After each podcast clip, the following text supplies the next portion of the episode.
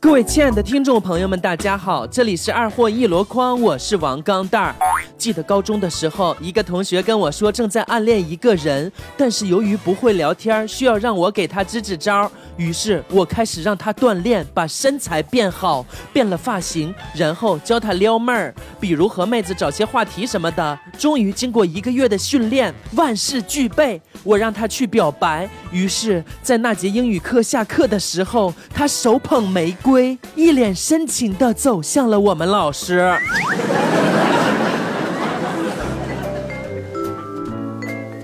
受到同学的感染，我也勇敢表白了。一个周末，我表白的那姑娘突然对我说：“我们去看壶口瀑布吧。”我大喜呀！三个多小时以后，终于到达目的地。听到姑娘轻轻地对我说：“这下你该死心了吧？已经到了黄河。”晚上，楠楠到我家敲门。我刚一开门，他就跑到我的床上开始哭。我问他怎么了，他说今天在路上碰到一辆送宾车，车上放了一首歌呢。放歌？放歌怎么了？放歌很正常啊。那首歌曲太吓人了。放的什么歌啊？跟我走吧，天亮就出发。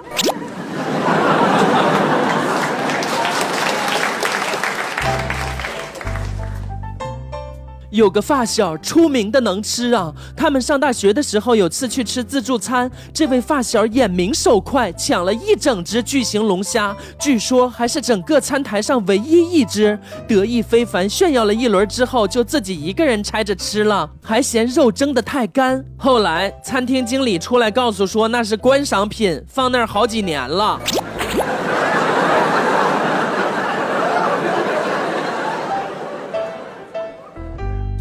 跟一个奇葩闺蜜吃饭，我问她昨天相亲怎么样，她说成了，是吗？对方咋样啊？一个没钱的屌丝。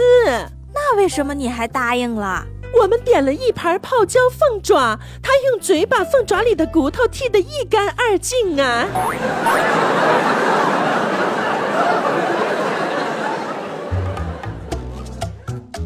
女人在生气的时候放出的狠话，大多数都是假的，可男人却信以为真，之后还胆战心惊的。女人在撒娇的时候提出的要求，基本都是真的，可男人却觉得是个玩笑，之后才后悔莫及。女人在啪啪的时候说出的情话，都是夸大其词，可男人却天真的自以为是。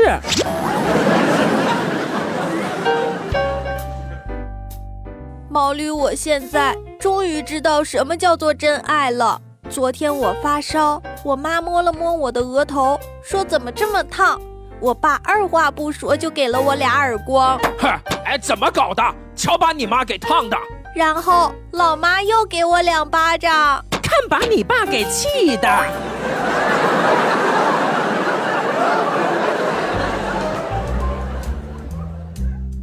大表哥很晚才回家。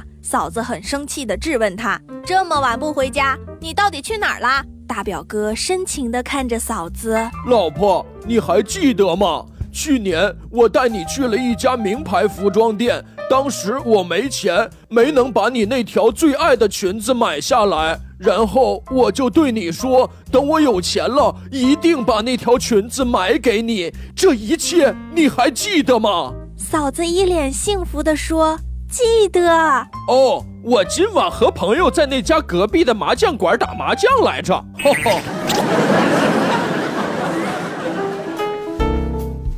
我家的煤气泄漏了，我准备马上跑去开门窗的时候，突然想起了一句老话：做什么事情都要冷静。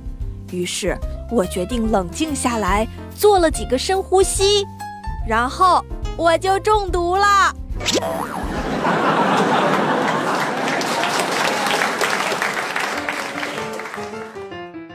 手机店看好一款手机，跟美女店员砍价半天无果，最后忍痛买了下来。临走前还心有不甘，问道：“美女，买手机得送我点什么吧？”美女一愣，淡淡的说：“我送你出去吧。”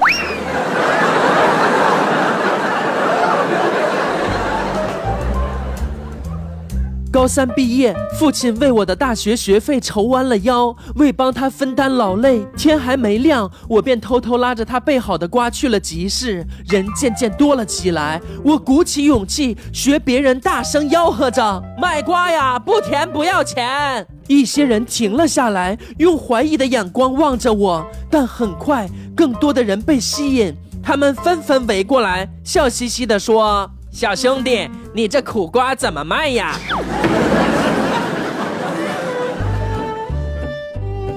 跟闺蜜们玩游戏，谁输了就要给手机第十个联系人打电话，说我怀孕了是你的。第一把我就输了，第十位联系人是我一个高中男同学。当我说出“我怀孕了是你的”的时候，他愣了一下，然后有些惊慌失措地说。哦，现在打个飞机都这么不安全了。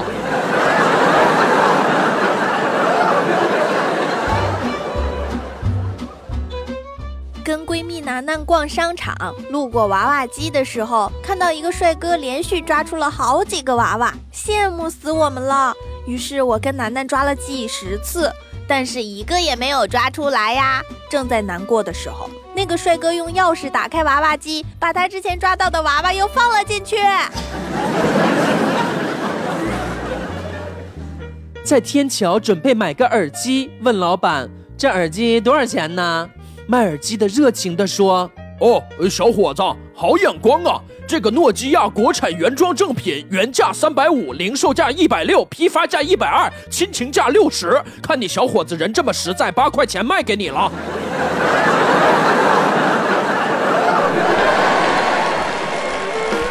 更多搞笑内容，微信搜索 USB 勾圈 K，关注二货王钢蛋儿，每天快乐多一点儿。